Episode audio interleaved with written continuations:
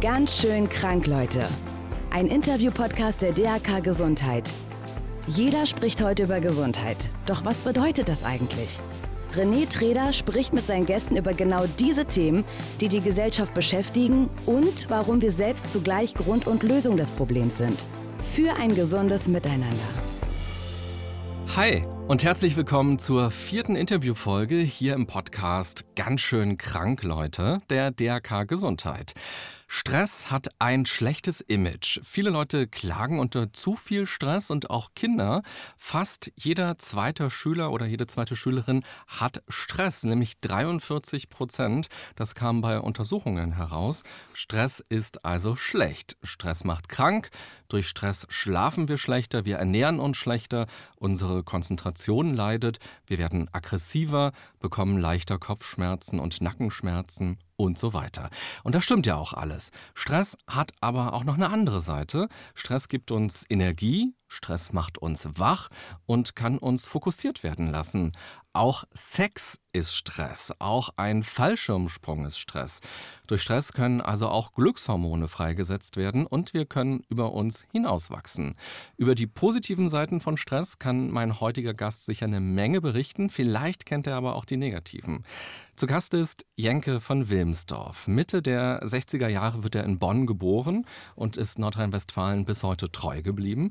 Und das, obwohl er beruflich schon wahnsinnig viel gemacht hat. Besonders bekannt ist Jenke durch seine Experimente, die er als Reporter für RTL macht. Unter anderem hat er LSD genommen, sich nur von Fastfood ernährt, täglich Alkohol getrunken, hat als Frau gelebt und die sexuellen Vorlieben von Amerikanern und Japanern beobachtet. Darüber hinaus ist er aber auch als Schauspieler aktiv, hat Bücher geschrieben und beim Radio gearbeitet. Mit seinen Experimenten polarisiert er. Er selbst sagt, dass die Experimente nicht so viel Aufmerksamkeit bekommen, weil sie so drastisch sind, sondern weil die Themen so relevant sind und die Zuschauer sich damit identifizieren. Für mich ist er der Indiana Jones des deutschen Journalismus. Er schwingt sich von einem Abenteuer in das nächste. Herzlich willkommen, Jenke von Wilmsdorf. Vielen Dank. Gefällt dir dieses Bild? Ich habe so viele Bezeichnungen über mich schon gehört. Ja. Indiana Jones des Journalismus. Hast du das schon mal gehört? Ja, habe ich schon gehört. Wirklich? Ja, oh. sorry, sorry. Das ist mir gestern Abend im Hotelzimmer Echt? eingefallen. Nein, dann habe ich es noch nicht gehört. Dann war das. Nee, warte, das war was anderes. Ja?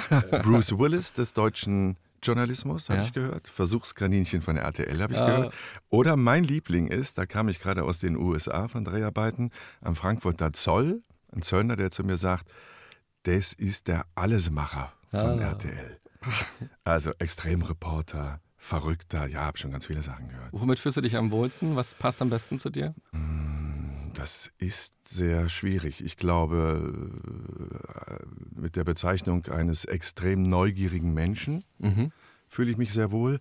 Und Extremreporter, das ist schon richtig. Da habe ich mich jahrelang gegen gewehrt, aber ich bin ein Extremreporter, weil ich immer über Extreme berichtet habe. Gar mhm. nicht mal nur durch die Experimente, die mache ich ja gerade seit sechs Jahren.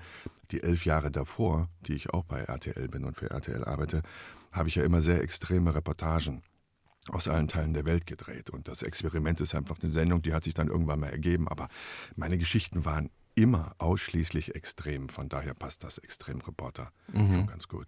Indiana Jones ist mir gestern eingefallen, als ich ein Zitat von deiner Mutter gelesen habe. Sie Ach hat Gott. über dich nämlich gesagt, Hast du mit ihr gesprochen oder was? Hast du die angerufen? Ah, mal gucken. nee, ich habe was gelesen. Er hat geschrieben, dein Mut und dein Durchsetzungsvermögen haben dich bis an deine Grenzen geführt und oft darüber hinaus. Das ist aus dem Buch. Ja, genau. aus dem ja, Buch. ja, wer wagt, gewinnt. Ja, ich glaube, meine Mutter hat sehr viele schlaflose Nächte mit mir. Aber das schon, als ich ein kleiner Junge war. Mhm. Noch gar nicht in dem Beruf stand, weil ich halt immer anders war als die anderen. Ich bin halt immer einen Schritt weiter gegangen. Getrieben durch Ängste, ganz klar. Ich meine, du hast ja auch einen psychologischen Hintergrund, mhm. wie wir festgestellt haben. Und Psychologie interessiert mich auch immer sehr. Also ich weiß, warum ich so bin, wie ich bin. Aber ich war schon immer anders. Und das hat meine Mutter sehr viel Kraft abverlangt. Und sie hat, glaube ich, sehr oft Angst um mich gehabt, bis sie dann irgendwann mal gemerkt hat, der weiß schon, was er tut. Und wenn er sagt, es wird alles gut, dann wird doch alles gut. Und dann konnte sie sich so ein bisschen entspannen. Mhm. Ja, das Zitat geht nämlich noch weiter. Sie hofft, dass deine weiteren Vorhaben auch erfolgreich werden und die sie ohne Schaden überstehst. Und das denken wahrscheinlich auch viele Zuschauer immer, wenn mhm. du dich in irgendein neues Experiment begibst, dass man dann denkt, oh je, was wird das denn für Langzeitfolgen oder so bei ihm auslösen? Ist eine Frage, die ich mir schon im Vorfeld eines jeden Experimentes immer stelle. Also werde ich dauerhaft Schäden davon tragen, wenn ich jetzt das oder das Experiment angehe. Das ist bis dato en Detail nicht der Fall, aber ich glaube ja schon nach 16, 17 insgesamt Experimenten hat das mit meinem Körper was gemacht. Mhm. Definitiv. Also ich gehe schon immer sehr an das wirklich Zumutbare heran und verausgabe mich, was meine körperlichen und auch äh, psychischen Kräfte angeht, immer extrem. Das macht was mit dem Körper. Ich habe jetzt aber keine wirklich nachweislichen Schäden. Die mhm. habe ich nicht. Aber ich merke, dass ich die Experimente gemacht habe. Woran merkst du das? Weil mein Körper bei vielen Versuchen schon ganz anders reagiert. Also wenn du zum Beispiel, nehmen wir das, das Experiment, was ich in der vorletzten Staffel gemacht habe, Anorexie, als ich versucht habe, mich so dem Thema Anorexie zu nähern. Ich kann mich ja immer nur dem Thema nähern, weil ich das Experiment oder den Selbstversuch über einen fest abgesteckten Zeitraum quasi mache, komme ich immer nur ran oder ein bisschen näher ran an das Thema. Aber natürlich werde ich nie anorektisch sein, mhm. ich werde auch kein Drogenproblem haben und ich werde auch keine Essstörung haben, nur weil ich jetzt vier Wochen extrem viel esse oder fünf Wochen wie bei dem Anorexie-Experiment gar nichts gegessen habe. Aber mein Körper, der gibt mir schon so Zeichen, wo er sagt, ah, jetzt geht's wieder los, jetzt mhm. bist du wieder ein Experiment, mhm. Junge, jetzt versuchst du das und das und das. Das heißt, die Hürden werden immer größer. Also wenn jemand plötzlich anfängt, sehr viel Kalorien zu sich zu nehmen, um Körpergewicht zuzulegen, dann geht das ja relativ zügig. Bei meinem Körper nicht, weil mhm. der genau weiß, da kommt was Extremes und dann greift er erstmal auf Depots, die er hat, Energiedepots, zurück. Das heißt, ich habe einen komplett anderen, also mein Körper, den kann ich nicht resetten auf Null mhm. und dann starte ich das jeweilige neue Experiment, sondern mein Körper weiß schon immer, da kommt etwas und reagiert in der Anfangszeit etwas anders. Mhm. Klingt so ein bisschen wie abgehärtet sein schon. Ja, also erfahren. Also ich habe mhm. einen erfahrenen Körper. Wie gesagt, der hat so extreme Situationen und Bedingungen Gott sei Dank mitgemacht. Mhm dass er immer sehr vorsichtig ist und erstmal guckt, was mutet Jenke mir jetzt schon mhm. wieder zu. Wahrscheinlich hast du durch die Experimente deinen Körper auch nochmal sehr gut kennengelernt, vielleicht viel besser als wir alle anderen, weil du ja dann immer einen großen Fokus darauf hast, so was verändert sich gerade in mir, mit mir, auch psychisch, so Körper und Seele sind ja nicht so einfach zu trennen. Ja, sind überhaupt nicht zu trennen, gehören zusammen, was viele Leute äh, leider Gottes gar nicht so berücksichtigen. Ich kenne meinen Körper schon sehr gut. Ich kenne meine Psyche auch sehr gut, was jetzt natürlich auch durch die Experimente bedingt ist, aber was auch mit den vielen Jahren, die ich davor investigative Reportagen gedreht habe, zu tun hat. Also ich, ich komme ja immer in andere Welten rein. Ich treffe mhm. immer andere Menschen, Menschen, die ganz individuell, wie wir nur alle mal sind, motiviert sind, Dinge zu tun oder in Zuständen leben, die uns erstmal fremd sind. Also ich bin ja immer von absoluten Veränderungen umgeben gewesen und das hat mein Bild der Menschen geprägt, mein Bild der Gesellschaft geprägt und natürlich auch mein Bild der eigenen Psyche geprägt. Mhm. Jetzt ist es eine ganz tricky Situation. Ein Journalist interviewt einen Journalisten, das hm. ist meistens komisch. Und ich habe mich gefragt, was kann sozusagen der Mehrwert von diesem Interview jetzt sein? Und was kann man auf einer anderen Seite auch noch herauskitzeln? Weil die Menschen kennen dich schon durch den Fernsehen, durch die Reportagen oder zumindest einen Teil von dir kennen sie schon. Und was können sie vielleicht noch nicht von dir kennen? Und ich dachte, wir gehen mal tiefenpsychologischer ran oh, spannend, an ja. dieses Interview. Bin dabei. Und zwar Dein Name, Jenke von Wilmsdorf, also Jenke ist eine besondere Form von Johannes und von Wilmsdorf ist ein preußisches Adelsgeschlecht. Und wie so jedes Adelsgeschlecht gibt es auch ein Wappen. Kannst du mal für die, die gerade zuhören, beschreiben, wie dieses Wappen aussieht, das Familienwappen? Also der Marder mit dem Reichsapfel im Maul und das Tempelritterkreuz war das Wappen, als unsere Familie noch im gräflichen Stand war. Und dann sind die irgendwann mal da rausgeflogen aus diesem Zirkel. Und dann ist dieses gräfliche Zeichen, also dieses Kreuz verschwunden und geblieben ist der Marder mit dem Reichsapfel im Maul und mhm. irgendeinem so Hermelinmantel oder sowas. Ja, so und jetzt kommt das Tiefenpsychologische und ich oh, frage ja, mich, ob es da die Verbindung gibt. Weil ich meine, wir haben ja unsere Wurzeln und wir kommen ja wirklich aus einer Familie, wir werden sozialisiert, das hast du ja alles gerade schon gesagt. Mhm. Und irgendwie haftet es ja vielleicht auch an uns. Mhm. So, und jetzt meine Interpretation. Also, der Marder ist eher so ein Einzelwesen. Also der ist nicht in der Gang unterwegs, sondern das ist so ein Einzelkämpfer, der so alleine lospirscht und auch auf Abenteuersuche geht und sein Essen sich so sammelt. Und da habe ich mich gefragt, wie viel Marder steckt in dir? Und, und dann ist dieses, es ist ja so ein gelbes, wie so ein gelbes Schild, da ist der Marder erstmal so drauf. Dann über dem gelben Schild ist wie so ein Helm, habe ich zumindest gesehen, mhm, mhm, wie so ein Ritterhelm, also mhm. auch Abenteuer und Lebensgefahr, Action, da passiert irgendwas. So kein Bürojob ist das auf jeden Fall. Und über diesem Helm ist nochmal der Marder, aber diesmal so aufrecht steht er und er guckt so in die Ferne, etwas größer plötzlich und hat diesen Apfel so im, im Mund. Und Apfel ist ja auch so ein Symbol für Weisheit. Also bei Adam und Eva, die haben diesen Apfel der Erkenntnis gegessen und wollten dadurch ja ein bisschen schlauer werden. Und habe ich mich gefragt, äh, steckt da nicht deine ganze Lebensgeschichte irgendwie so drin? Absolut. Punkt. Absolut. Das ist nur die Frage, was war zuerst, ne? Ja. Ich habe mal lustigerweise, nee, das ist alles richtig, was du sagst. Also da würde ich mich überall wiedererkennen. Ich habe mal, ich, je nachdem, wie intensiv die Reportagen geworden sind, die ich gemacht habe, habe ich auch immer wieder mich mit einer Psychologin zusammengesetzt, die mich seit langer Zeit kennt, um gewisse Dinge ganz einfach auch verarbeiten zu können mhm. und nicht unverarbeitet irgendwo in meiner Psyche hocken zu lassen. Mhm. Und sie hat eine Theorie gehabt, die fand ich auch sehr interessant. Sie hat gesagt, wer aus so einer Adelsfamilie stammt, der trägt auch quasi immer in seiner Psyche alte Zeiten mit sich herum, ob er das will oder nicht. Das wird weiter vererbt. Mhm. Und in gewissen Bereichen meines Lebens, in, in Betrachtungsweisen meines Lebens, würde das immer eine Rolle spielen. Und darüber sollte ich mir mal bei Fragen, die ich mir selber stelle, Gedanken machen. Und dann mhm. habe ich das gemacht. Und da habe ich festgestellt, da ist, auch da ist was dran. Ich, ich kann mich da wiedererkennen. Also es gibt Dinge, die werden in meiner Psyche verankert sein, die aus uralten Zeiten meiner Familie stammen. Mhm. Dass du dich mit der Psychologin triffst, hat ja auch was damit zu tun, dass es immer Grenzerfahrungen sind oder mhm. ganz oft Grenzerfahrungen sind. Dein Körper spielt eben dabei eine Rolle, aber auch das, was du erlebst, was du machst, was du durchläufst. Und manchmal ist ja auch nicht klar, was dabei rauskommt. Genau das ist ja eben auch der Charakter eines Experiments. Warum machst du das? Also was interessiert dich daran, was motiviert dich daran? Es ist im Endeffekt, glaube ich, mein Widerstand gegen das übliche sich vorschnell eine Meinung über andere Menschen und ein Thema zu fällen. Mhm. Das, das mag ich nicht. Also ich mag mehr wissen, bevor ich mir dann irgendwann eine Meinung bilde. Was nicht heißt, dass ich auch immer wieder dagegen ankämpfen muss. Natürlich sehe ich auch Menschen kommen in Situationen, wo mein Hirn mir sofort sagt, das ist so und so und er ist so und so. Mhm. Und ich stelle aber immer wieder fest, dass es falsch ist. Und deswegen möchte ich immer näher an Menschen rankommen, näher an eine Geschichte, möchte was über die Motivation, möchte was über die Geschichte der Menschen quasi erfahren und nicht erst ihr Verhalten als Referenz in Anspruch nehmen. Also ich, ich möchte immer tiefer eintauchen, ich möchte mehr über gewisse Dinge wissen, bevor ich mir eine Meinung bilde.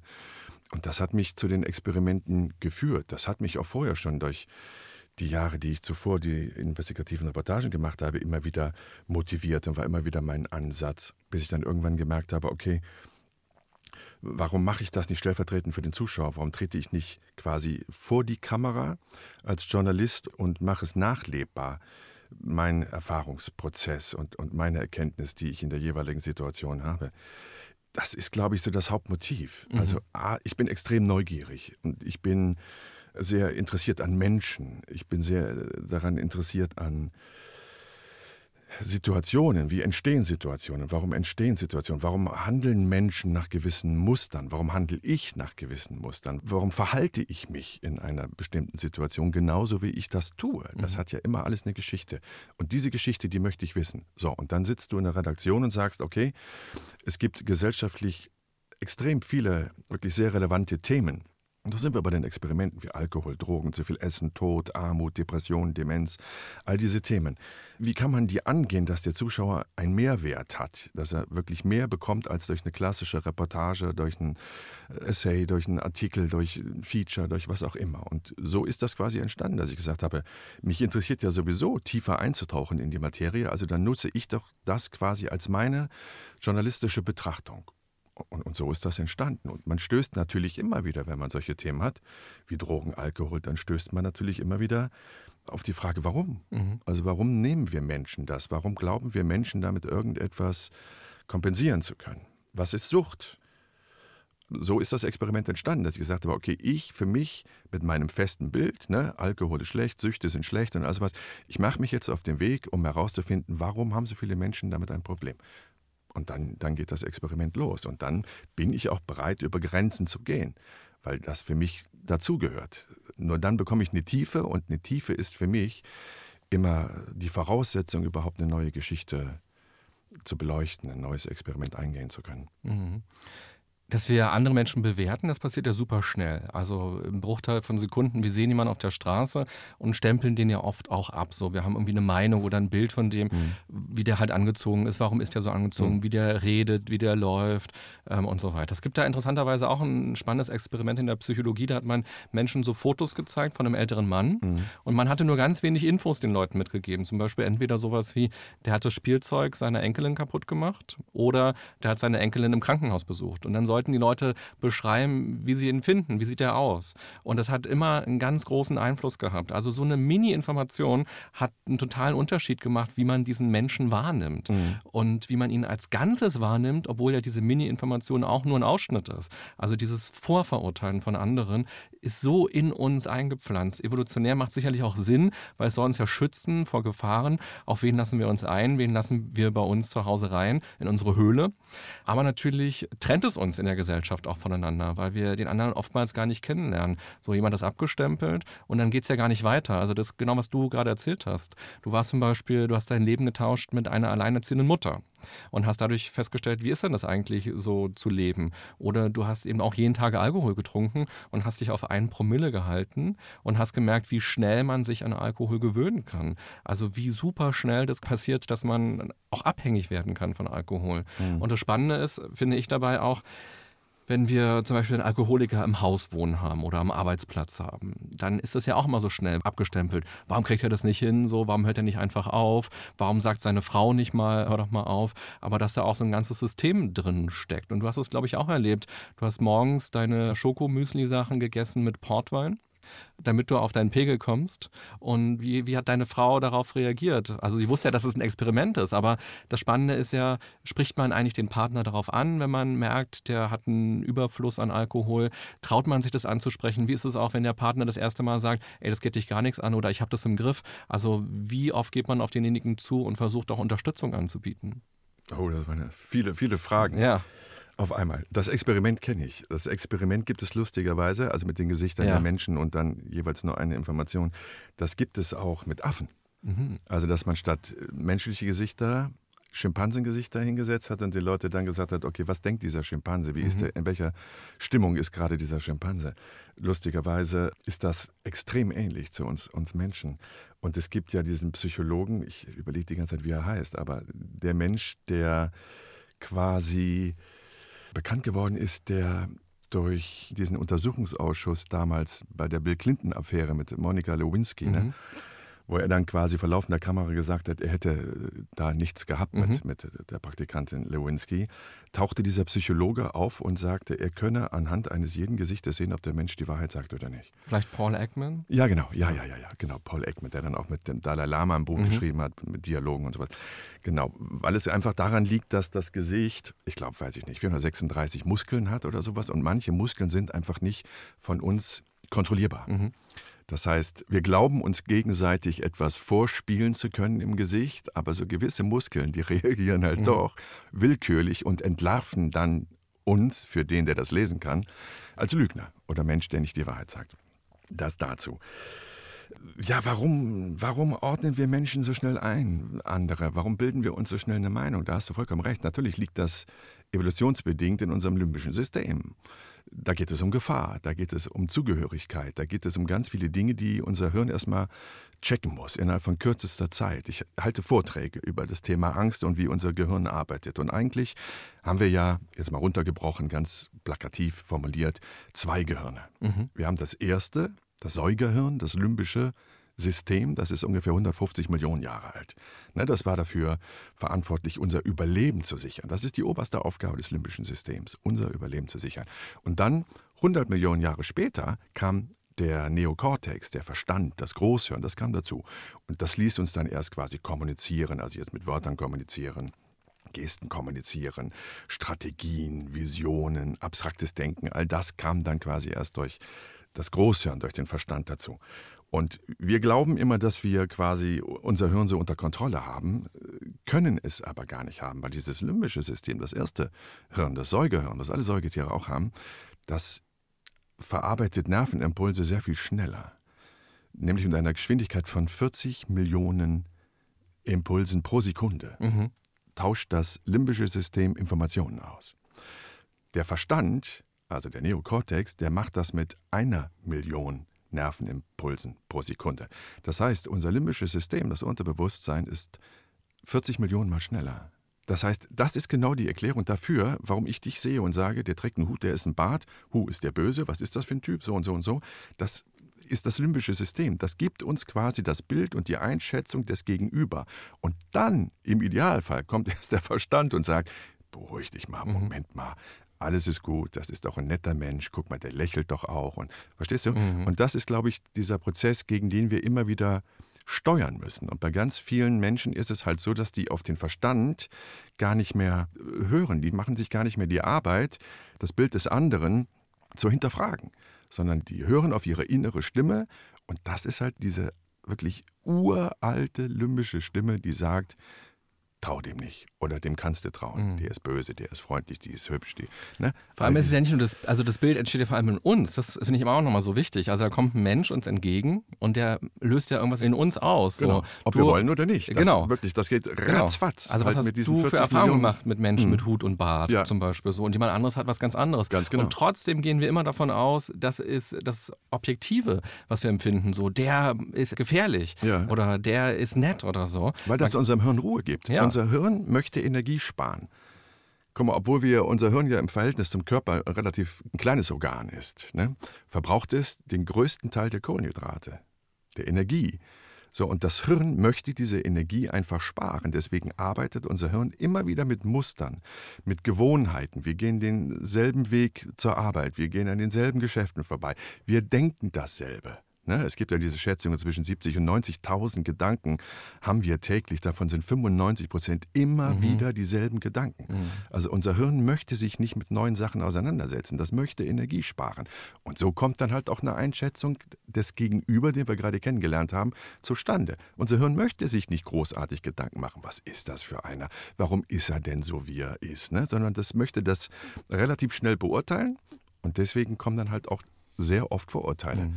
Also deinem Gehirn gibst du auf jeden Fall keine Pausen zum Energiesparen, sondern du begibst nee, dich ja in diese Experimente und ja. musst ja immer anders denken und machst da deine Erfahrungen. Wie war das ganz konkret zum Beispiel mit dem Alkohol? Weil Alkohol ist ja ein riesiges Problem in unserer Gesellschaft mhm. auf ganz vielen Ebenen. Das kostet sehr viel Geld, den Krankenkassen, das kostet dem Staat sehr viel Geld. Mhm. Für die Betroffenen selbst ist es oft eine Tragödie, weil das Leben sich radikal wandelt. Für die Angehörigen ist es oft auch sehr belastend. Was hast du in der Zeit gelernt über Alkohol? Alkohol, über dich und Alkohol und über die anderen.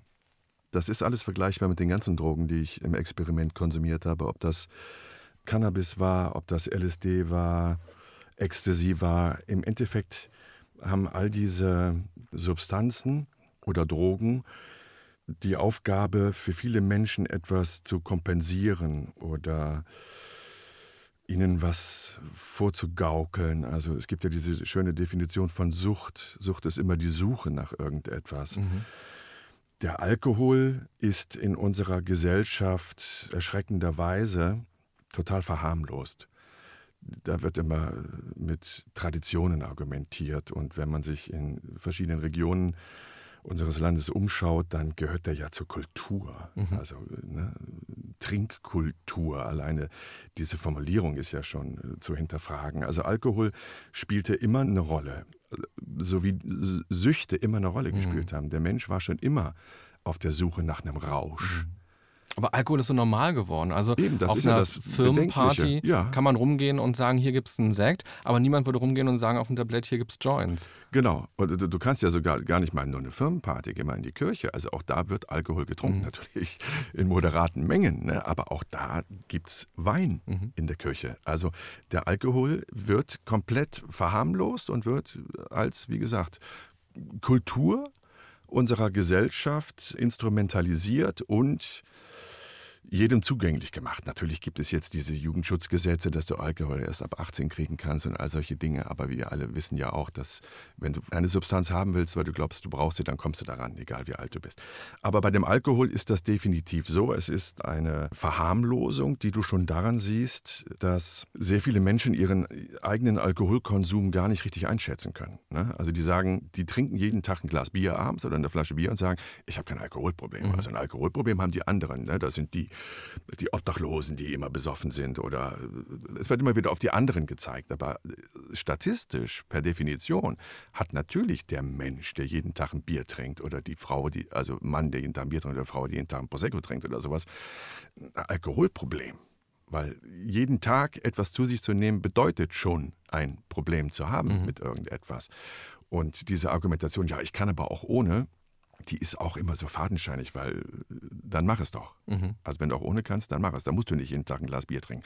Ja, man geht Und, davon aus, dass wenn man zwei Wochen am Stück etwas nicht aufhören kann, genau. dass man dann eigentlich eine Sucht hat. Und die Leute, die sagen, ja, ich könnte ja aufhören, wenn die wirklich es schaffen würden, zwei Wochen am Stück keinen Tropfen Alkohol ja. zu trinken, dann könnten sie sagen, ich habe keine Sucht. Genau, aber das tun ja die wenigsten. Mhm. Ne, also, weil das gehört ja wieder zu irgendeiner Zeremonie, zu irgendeinem Ablauf dazu, dass du halt abends irgendwie nach getaner Arbeit ein Gläschen Bier trinkst oder ein Glas Wein trinkst. Wobei mit Wein verhält sich das schon wieder anders, weil dann gibt es Ernährungswissenschaftler, die sagen, na, ein Glas Wein am Tag ist wirklich gut. Da muss man immer sehr vorsichtig mhm. sein, aber im Vergleich zum Bier ist das ja wohl offensichtlich so.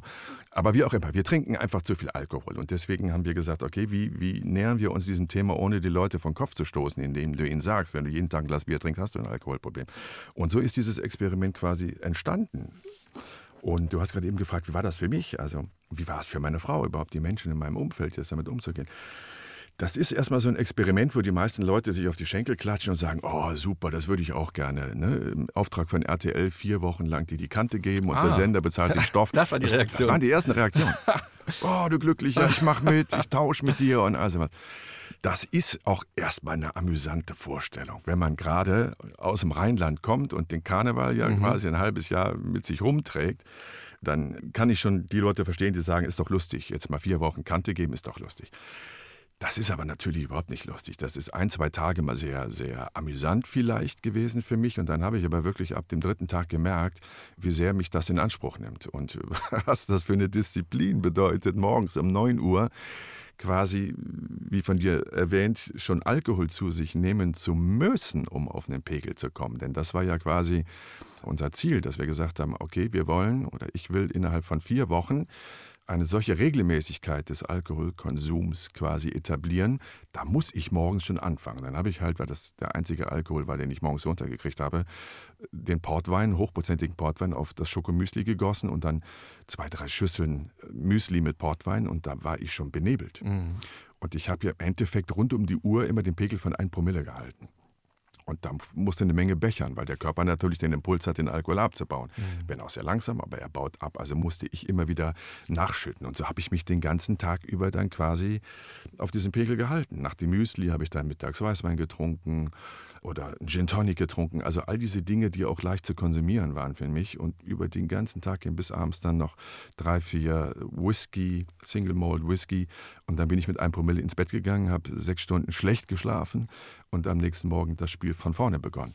Für meine Frau war das, die ich lustigerweise kurz vorher erst kennengelernt hatte. Mhm. Das liegt ja schon ein paar Jahre zurück, das Experiment. Sie kannte mich aus dem Fernsehen und wusste, dass ich verschiedene Experimente mache, war aber natürlich nie so nah dran. Und jetzt hat sie auf einmal den Menschen, in den sie sich gerade verliebt hat, gesehen, wie er den ganzen Tag einfach nur dicht ist und lallt und nicht wirklich funktioniert. Und das hat ihr, glaube ich, schon sehr viel, da hat sie sich sehr viele Gedanken gemacht. Dann war sie sehr irritiert. Und ich habe natürlich auch klare Momente gehabt, wo ich gesagt habe, okay, du weißt schon, das ist das Experiment und danach ist wieder alles gut und ich habe kein Alkoholproblem. Das mhm. ist jetzt wirklich nur für dieses Experiment, für meine Arbeit. Und dann, dann ging das auch. Meine Mutter hat sich, äh, glaube ich, da also alle Menschen, alle mich liebenden Menschen in meinem Umfeld haben sich Gedanken gemacht, weil die sich immer Gedanken machen, weil sie immer sagen, okay, was passiert denn mit seinem Körper? Ich glaube, keiner hat die Sorge, dass ich jetzt alkoholabhängig werde oder drogenabhängig werde oder so, sondern alle äh, denken sich immer, was, was passiert denn mit dem Körper? Wir wissen ja, dass wenn du vier Wochen so viel trinkst, du natürlich dein Körper dir Zeichen gibt, lass das jetzt, ne? dass es einem schlecht geht und so. Das ist, glaube ich, immer die, die, die größte Sorge, da ich bei all diesen Experimenten aber unter ärztlicher Aufsicht stehe, also wenn immer ich merke, irgendwie kann ich mir eine gewisse Reaktion in meinem Körper nicht erklären, dann suche ich meinen Arzt auf und dann sagt er mir, es ist so und so und kann es weitermachen oder wir ziehen hier die Reißleine.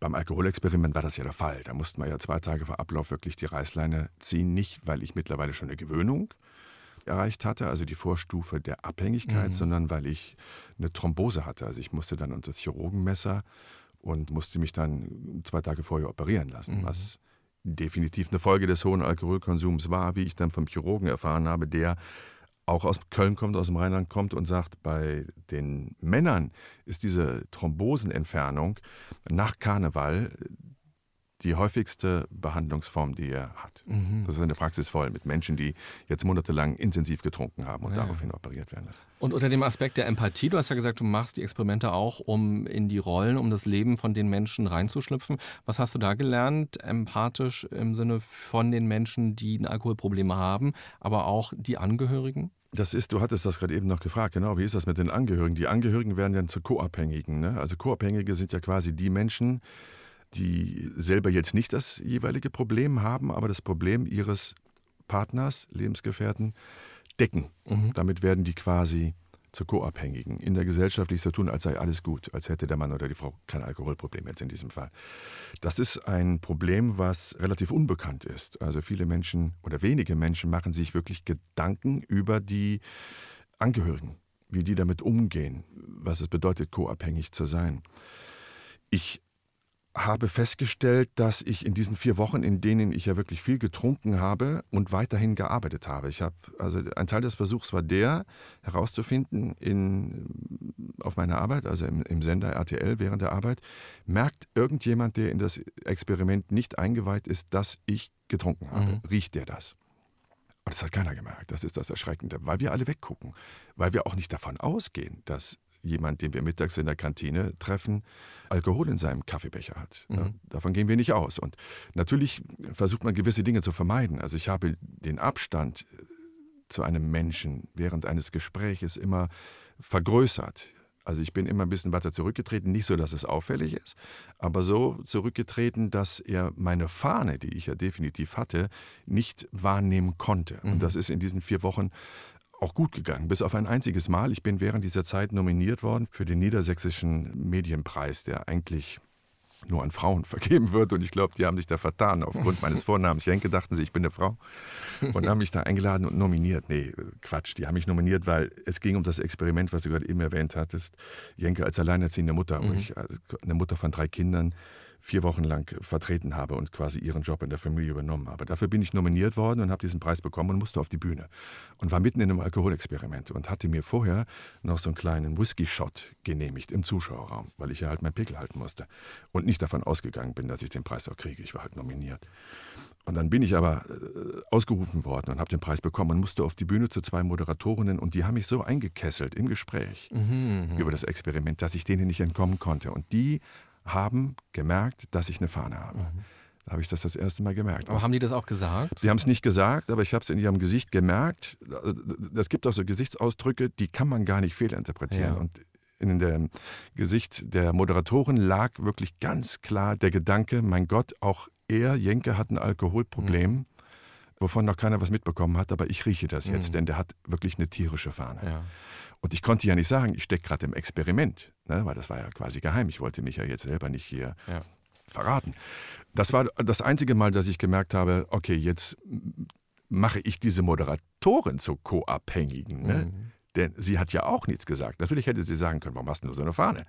Ne, also auch äh, sie hat es so getan, als sei alles in Ordnung. Und mhm. das hat mir wieder mal verdeutlicht, wie, wie, schnell du auch als Unbeteiligter, also doch Beteiligter, aber nicht direkt Beteiligter, Angehöriger reingesogen wirst in diese Geschichte, wie du reagieren musst auf einmal. Und dann lebst du eine Welt der mhm. Lügen. Und, und man stützt dieses System, genau. Ja, absolut. Du stützt aber es ist auch so schwer. Also was soll man sagen? Man übergibt dir den Preis und soll man dann sagen, können wir uns nachher noch mal zehn Minuten unterhalten und dann geht man auf dich Natürlich, zu, man, man kennt dich nicht. nicht. Völlig so, richtig. Und Man dann sagt man, nicht. hey, Ja. übrigens, haben Sie eigentlich ein Alkoholproblem? Ja. Man will dich nicht verletzen oder man denkt doch, ja, puh, Grenzverletzung. Mhm. Was soll man tun? Auch auf Arbeit, selbst wenn man die Menschen vielleicht lange kennt. Da gibt es ja auch Hierarchien oder selbst wenn nicht. Mhm. Man denkt sich so, oh, das, damit tue ich dem doch vielleicht auch weh, wenn ich jetzt ihn darauf hinweise, weil der hat Ja. vielleicht Probleme, der findet das selbst vielleicht doof und jetzt ja, oute ich ihn Ja. damit. Das muss doch für den ganz schlimm sein. Wie geht man mit sowas am besten um? Was denkst du? Das ist eine schwierige Frage. Weil ich müsste mich ja dann fragen, wie würde ich damit umgehen? Ne? Mhm. Also ich, ich hätte es genauso gemacht jetzt bei dieser Preisverleihung wie die Moderatorinnen. Ich hätte natürlich nichts gesagt, schon mal gar nicht vor großem Publikum Mhm. jetzt. Ne? Und auch danach hätte ich wahrscheinlich nichts gesagt. Und schon sind wir in so einem Bild, dass es heißt, der arme Kerl hat ein Alkoholproblem. Mhm. Und das wird dann quasi gepflegt und wahrscheinlich dann mit anderen Menschen so besprochen.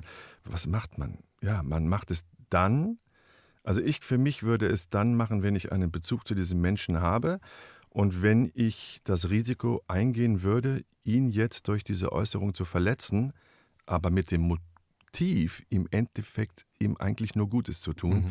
und ihm zu signalisieren, ich bin für dich da. Mhm. Also ich, ich helfe dir, wenn ich dir helfen kann. Du kannst mit mir darüber reden. Ich biete dir an, ein Vertrauter zu sein. Mhm. Aber das machst du dann wirklich ja nur bei Menschen, zu denen du eine intensivere Beziehung hast. Mhm. Klar, und das verletzt erstmal, der Schmerz ist wahrscheinlich da bei dem anderen, aber manchmal braucht man, finde ich, auch den Schmerz für eine Veränderung. Also wenn es nicht wehtut bei einem selbst, macht man vielleicht auch zu lange weiter und in dem Moment, wo andere auf einen zukommen und sagen, da stimmt doch irgendwas nicht, ist vielleicht auch der Punkt, wo man dann selbst drüber nachdenkt und selbst in der Familie wird aber so ein System ja oft auch gestützt und gestärkt. Und obwohl man sich täglich sieht und obwohl man eigentlich mitbekommt, was da nicht stimmt. Und man will es dann vielleicht auch selbst nicht wahrhaben Mhm. diese ganzen Sachen, die du machst, das sind ja auch stressige Sachen. Wie ist es, positiv, negativer Stress? Wie erlebst du denn das? Den Job, den ich mache, jetzt seit knapp 20 Jahren, der ist stressig. Der ist einfach per Definition stressig. Ich arbeite sehr viel. Wenn ich drehe, sind meine Drehtage in den seltensten Fällen unter zwölf Stunden. Meist drehe ich zwölf bis 14 Stunden unter sehr extremen Bedingungen. Ich bin ja quasi nicht nur vor der Kamera der Mensch, der im Experiment steckt, sondern ich bin ja der Autor des Filmes. Das heißt, ich habe ja noch ganz andere Dinge zu berücksichtigen. Ich habe mein, mein Kamerateam oder Kamerateams dabei. Ich denke für das Team mit, was brauche ich für Bilder, wie kann ich das nachher schneiden, wie kriege ich quasi im Gespräch Informationen von den Experten bestens formuliert. Also das ist eine sehr, sehr komplexe Arbeit, die ich da mache. Es ist ja nicht nur so, dass ich jetzt wie bei dem Alkoholexperiment dann vier Wochen einfach nur trinke und alle anderen machen den Job, sondern ich bin ja quasi Head-Off. Das ist mein Film und ich muss alles berücksichtigen. Auch wenn ich betrunken bin, muss ich an alles denken. Das ist per Definition erstmal Stress. Aber da ich das ja gerne mache und da ich das ja freiwillig mache und mir das ja aussuche, was ich mache, ist es für mich ein positiver Stress. Du hattest das so eingangs gesagt, es gibt die Unterteilung positiven und negativen Stress. Für mich ist das positiver Stress. Für mich ist auch Angst in den seltensten Fällen eine belastende Angst, sondern eine Neugier. Weil die körperlichen Symptome bei Angst und Neugier sind exakt dieselben. Mhm. Wir haben, wie soll ich sagen, erhöhten Herzschlag. Wir haben eine erhöhte Wachsamkeit. Die, die Muskeln spannen sich an, weil dieses alte Programm Kämpfen oder Fliehen angeworfen wird. Wir, wir reißen die Augen auf. Alle Sinne sind geschärft. Der Stoffwechsel ist reduziert. Also wirklich nur das Nötigste. Wir funktionieren. All diese, diese körperlichen Abläufe, die hast du bei einer Angst, bei einer Nervosität, die hast du aber auch bei der Neugier. Und die Frage ist halt, was ist meine persönliche Haltung in dieser Situation? Mhm. Sage ich jetzt, ich bin ängstlich und habe all diese unangenehmen Symptome oder sage ich, ich bin neugierig Mhm. und habe all diese unangenehmen Symptome? Und ich entscheide mich halt für die Neugier, weil das authentisch ist. Ich bin neugierig. Mhm. Und schon habe ich keine Angst und schon habe ich keinen negativen Stress, sondern positiven Mhm. Stress. Aber der Stress bleibt. Man kann das für sich umdeuten, das ist ganz Ja, schön. ja. Ich weiß, wenn du gestresst bist und dich erholen willst, dann hast du eine Strategie, die dir dabei sehr gut hilft, nämlich, dass du erstmal atmest und zwar richtige Bauchatmung machst mhm. und tief atmest mhm. und dann stellst du dir irgendwie so vor, dass noch Sonne in dein Gesicht strahlt und das ganz warm wird und wenn das immer noch nicht ausreicht, dann konzentrierst du dich auf irgendein Geräusch, was in der Nähe ist. Einfach, weil man halt, Stress ist ja oft auch Gedanken oder Gefühle, die man so wahrnimmt und dann ruminterpretiert und wenn du dich halt fokussierst auf die Geräusche oder eben auf die Sonne, die in dein Gesicht scheint oder aufs Atmen, dann kann man halt gar nicht mehr so viel denken. Was sind noch andere Achtsamkeitsaspekte, die du betreibst, gerade in so stressigen Tagen, selbst wenn es positiver Stress ist? Am Ende ist man ja trotzdem erschöpft. So, man kommt nach Hause oder ins Hotel und man ist so erledigt. Oder mhm. beim Dreh, dann funktioniert was nicht, dann fehlt das Kabel von der Kamera, der Akku ist leer. Tausend Sachen, die einen auch stressen können. Wie kommst du da auch wieder runter? Das ist ein ständiges Arbeiten ein ständiges Arbeiten ist. Ich bin leider Gottes noch nicht äh, an dem Punkt, wo ich sage, ich lege da einfach den Schalter um und dann ist der Stress jetzt einfach weg. Ich habe ein Experiment zum Thema Stress gemacht, das Stressexperiment, wo wir anhand von Dioden, die am Körper befestigt waren, den Stress wirklich messen konnten. Mhm. Also das ist diese sogenannte Herzratenvariabilität. Das äh, ganz kurz erklärt. Und man geht immer davon aus, dass je regelmäßiger der Herzschlag ist, ne, so bum, bum, bum, bum, bum, alles gut ist. Also wir quasi dieses Verhältnis Sympathikus, Parasympathikus quasi in der Waage ist und alles gut ist. Das ist aber falsch. Also je regelmäßiger der Herzschlag, desto kritischer steht es um uns. Mhm. Und wenn du wirklich diesen ganz exakt regelmäßigen Herzschlag hast, dann hast du, laut den Wissenschaftlern, noch zwischen 30 und 60 Minuten zu leben. Das ist quasi immer eine Ankündigung des Todes. Mhm. Je regelmäßiger dein Herzschlag wird, desto schlechter geht es dir.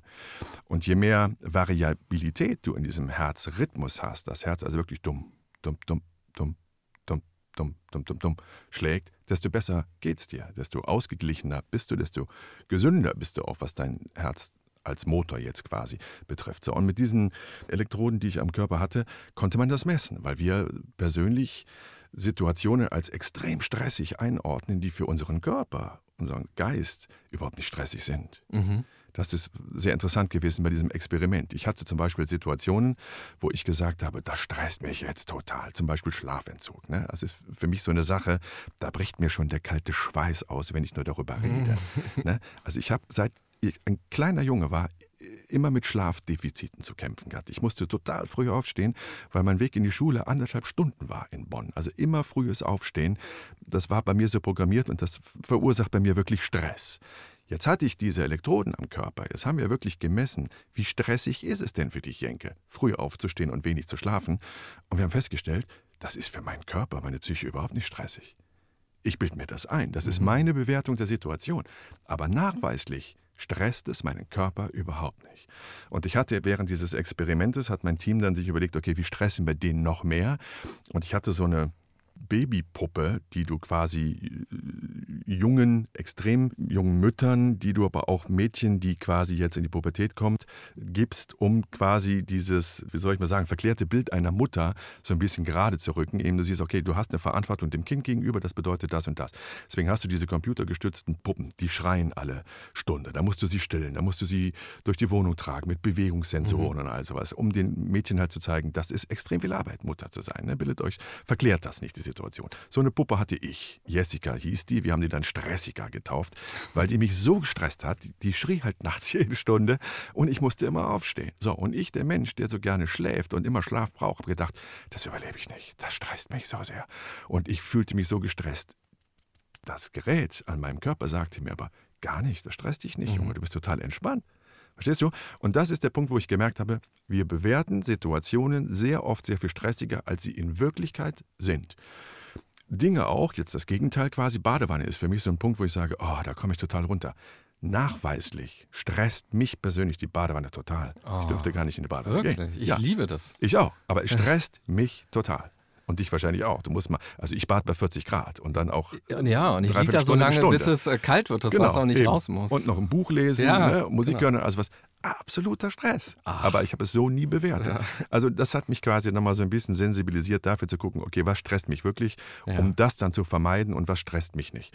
So, wie gehe ich dann mit diesem Stress um? In der Tat mache ich sehr viel über Atem, weil der Atem ist halt das Instrument, was wir am allerschnellsten beeinflussen können der Atem. Also wenn wir wirklich tief in den Bauch atmen, wir merken das, wenn wir in einer stressigen Situation sind, dann atmen wir nur noch mit der, mit der Brust. Also das, es wird immer weniger Volumen steht uns für den Atem zur Verfügung. Und je stressiger das ist, desto weiter geht quasi der Atem nach oben und du atmest nur noch mit der Brust, nur noch mit dem Hals und irgendwie alles ist verspannt.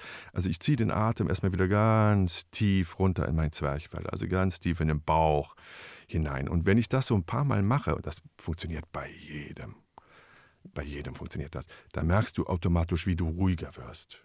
Ne? Und dann atme ich einfach so fünf Minuten tief in den Bauch ein, tief in den Bauch, aus dem Bauch heraus.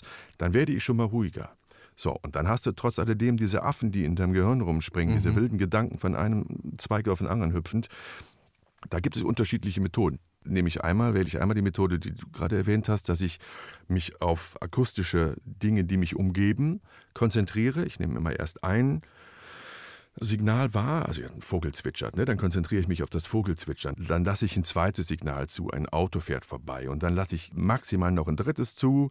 Irgendwo ganz entfernt spielt jemand Klavier. So diese drei. Und ich konzentriere mich dann immer, dieses tiefe Atem beibehaltend, auf diese drei unterschiedlichen akustischen Reize. Dann ist mein Kopf klar, dann ist er komplett ruhig. Dann ist jeder Stress weg und fällt von mir ab.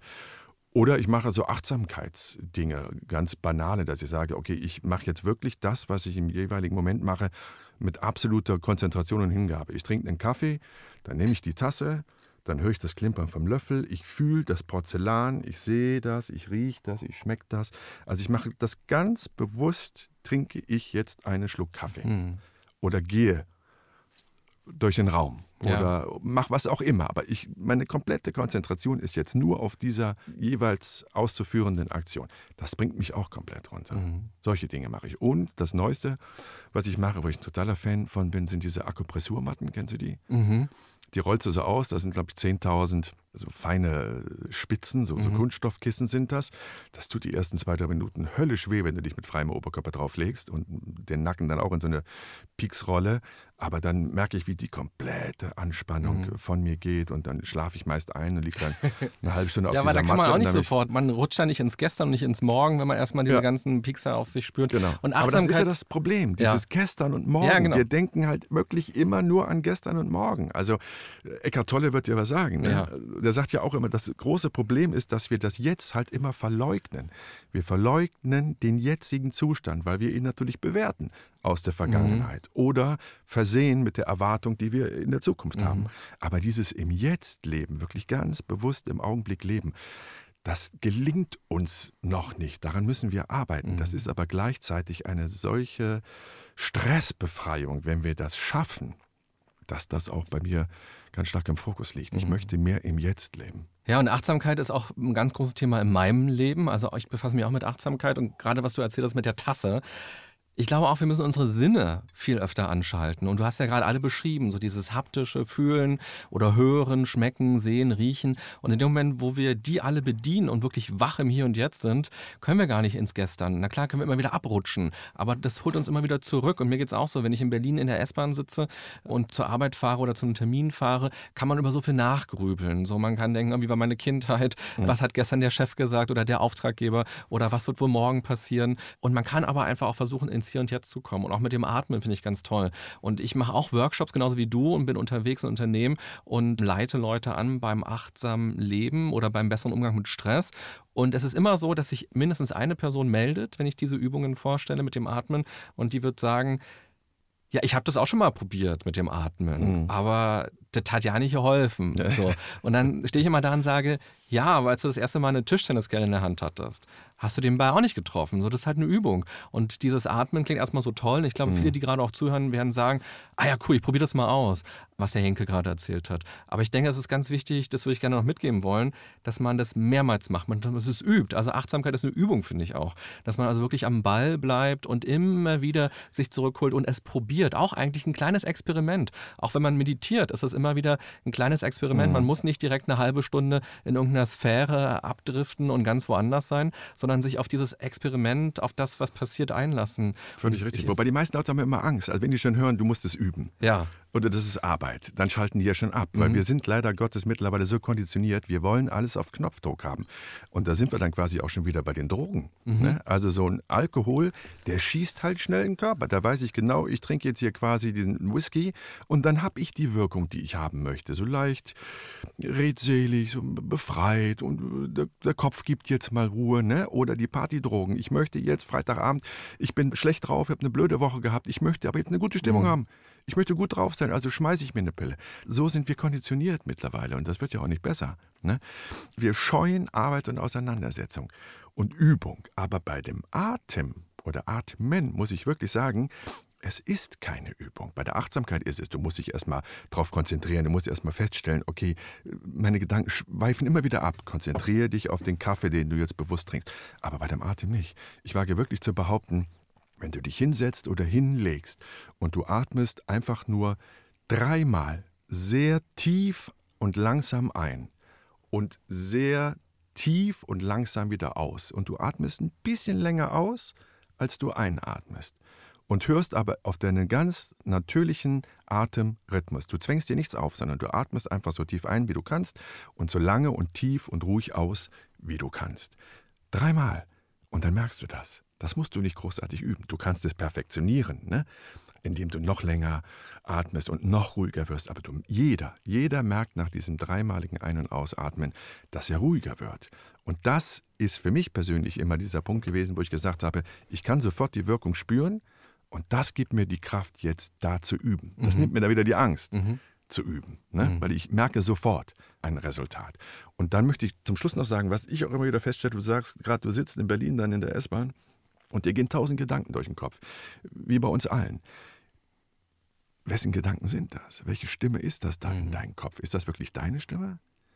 Ne? Das ist immer so eine mhm. interessante Frage. Wessen Stimme ist das? Und wenn wir uns diese Frage stellen, dann stellen wir auch ganz schnell fest, Moment mal, das ist die bewertende Stimme meiner Mutter, das ist die Stimme meines Vaters, das ist die Stimme meiner Frau, meines Mannes. Das ist gar nicht meine Stimme. Und da muss ich auf die Stimme auch gar nicht mehr hören. So, liebe Podcast-Hörerinnen, liebe Podcast-Hörer, an dieser Stelle machen wir einen kleinen Cut und teilen das Interview mit Jenke in zwei Teile. Dieser erste Teil ist jetzt zu Ende und den zweiten Teil kannst du direkt hören. Der ist nämlich jetzt auch schon online. Und ich kann ja schon mal verraten, da machen wir ein Experiment. Und vorher haben wir uns überlegt, was machen wir mit ihm eigentlich? Setzen wir ihn extremer Kälte aus oder Hitze oder enge Räume oder so? Wir haben uns was ganz anderes entschieden. Hör doch mal rein. Bis bald und viel Spaß dabei. Das war ganz schön krank, Leute. Der Podcast der DAK Gesundheit mit René Treder. Danke fürs Zuhören und abonniert gerne unseren Podcast, um keinen der folgenden spannenden Gäste mit ihren inspirierenden Geschichten zu verpassen. Und nicht vergessen, für ein gesundes Miteinander.